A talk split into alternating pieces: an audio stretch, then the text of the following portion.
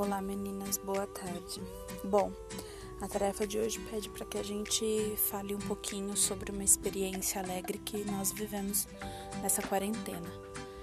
É a minha experiência alegre, feliz, emocionante, que eu posso dizer, foi na casa da minha mãe durante os dias que eu passei lá. Bom, é, mais especificamente foi um dia antes de eu voltar, onde meus três sobrinhos, uma filhada minha, meus pais e meus irmãos estavam todos na casa da minha mãe.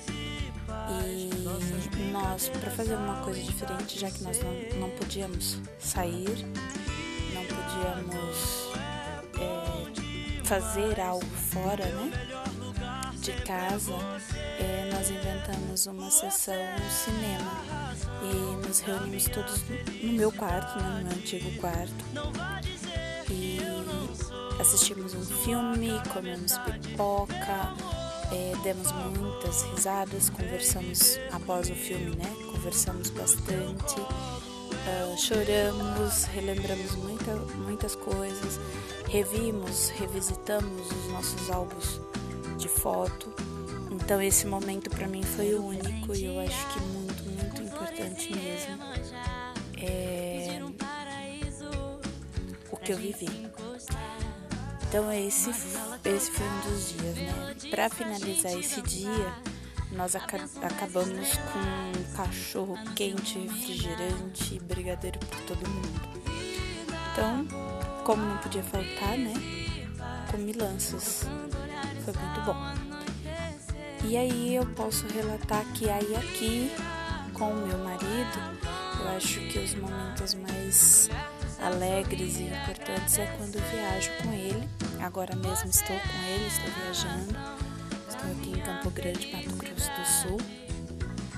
É, e durante as nossas viagens não tem desânimo põe o som e a gente vai cantando, ele conta uma piada, eu faço alguma graça e as tendo, as horas vão passando e a gente chega ao nosso destino.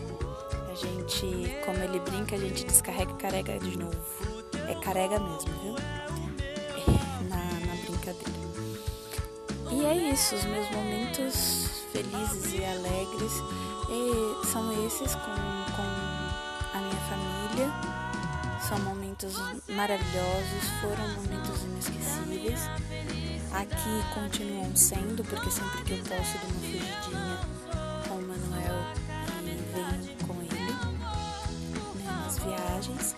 E é isso. Cada dia eu tô num lugar, uh, cada hora eu tô, estou em uma cidade e assim eu vou levando até essa quarentena.